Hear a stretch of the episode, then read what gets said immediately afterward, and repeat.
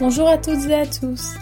Bienvenue dans l'épisode 42 de Culture Design. Il est temps d'asseoir les femmes.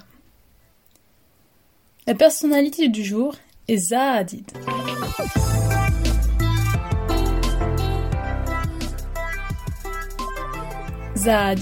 Est née le 31 octobre 1950 à Bagdad, en Irak.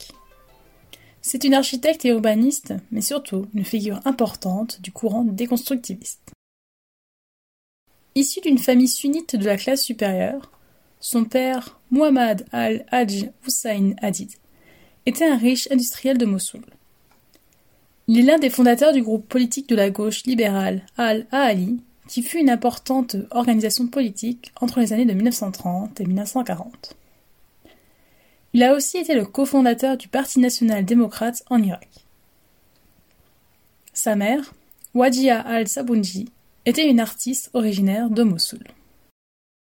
Zaha Hadid commence ses études de mathématiques au Liban, à l'université américaine de Beyrouth, avant de déménager à Londres pour étudier l'architecture à l'Architectural Association School of Architecture. Par la suite, elle commence à travailler avec ses anciens professeurs, Koulas et Zengelis, à l'Office for Metropolitan Architecture à Rotterdam, puis devient officiellement leur associé en 1977 à l'obtention de son diplôme. En 1980, elle crée sa propre agence à Londres tout en donnant des cours à l'Architectural Association School of Architecture, puis dans les plus grandes prestigieuses institutions internationales. Puis, elle obtient la chaire Kenzo Tange de la Graduate School of Design à l'Université d'Harvard et la chaire Sullivan à l'école d'architecture de l'Université de l'Illinois à Chicago.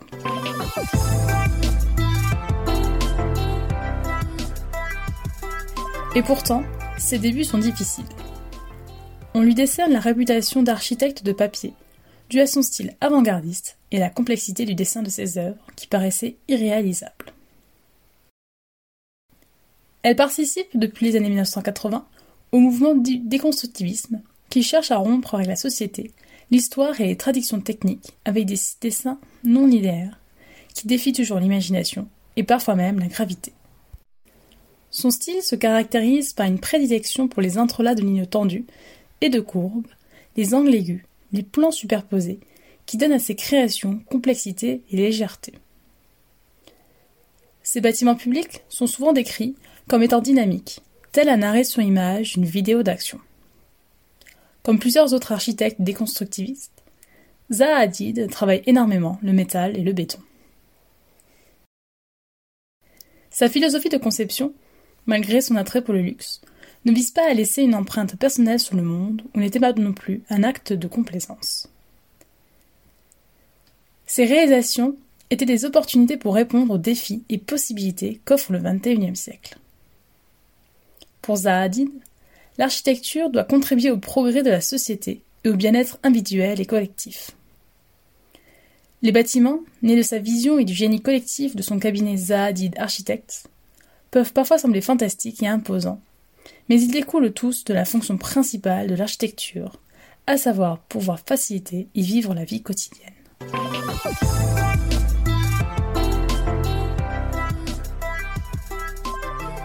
Zahadid est à l'origine de plusieurs bâtiments prestigieux, dont le pavillon Pont de Saragosse en Espagne et le musée Feinhof de Wolfsburg en Allemagne, voué à la vulgarisation scientifique. L'un des bâtiments les plus caractéristiques de son style est la caserne de pompiers de Vitra à Walheim-Rhein en Allemagne, qui reflète la relation entre légèreté et complexité inhérente à son style. Elle travaille également sur l'alternance entre lignes courbes et droites, par exemple lors de la construction du Soassi d'Innsbruck.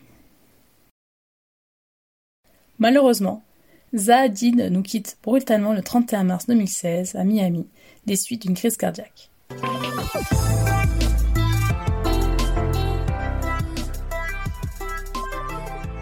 Son nom restera gravé dans les mémoires grâce aux nombreux prix et distinctions prestigieuses. Elle reçoit le prix Miss Van der Rohe en 2003 et le prix Premium Imperiale en 2004. Zaha Hadid est également une figure importante dans le mouvement d'émancipation de la femme. C'est la première femme et la seule à recevoir le prestigieux prix Pritzker en 2004. C'est aussi la deuxième architecte à bénéficier de l'honneur d'une rétrospective de son œuvre au musée Guggenheim de New York en 2006. En 2008, elle a également été classée par le magazine Forbes parmi les femmes les plus puissantes du monde, au 69e rang. Vous retrouverez toutes les sources concernant le podcast sur mon site internet massomarion.wixit.com slash website dans la rubrique blog puis podcast. Vous pouvez vous abonner à ce podcast sur de nombreuses plateformes telles que Deezer, Spotify, iTunes Podcast, YouTube ou encore Podcast Addict. N'hésitez pas à le partager avec votre entourage, à faire un don sur ma cagnotte Tipeee ou à me laisser votre avis. Je me ferai un plaisir de le lire lors d'un prochain épisode. À la semaine prochaine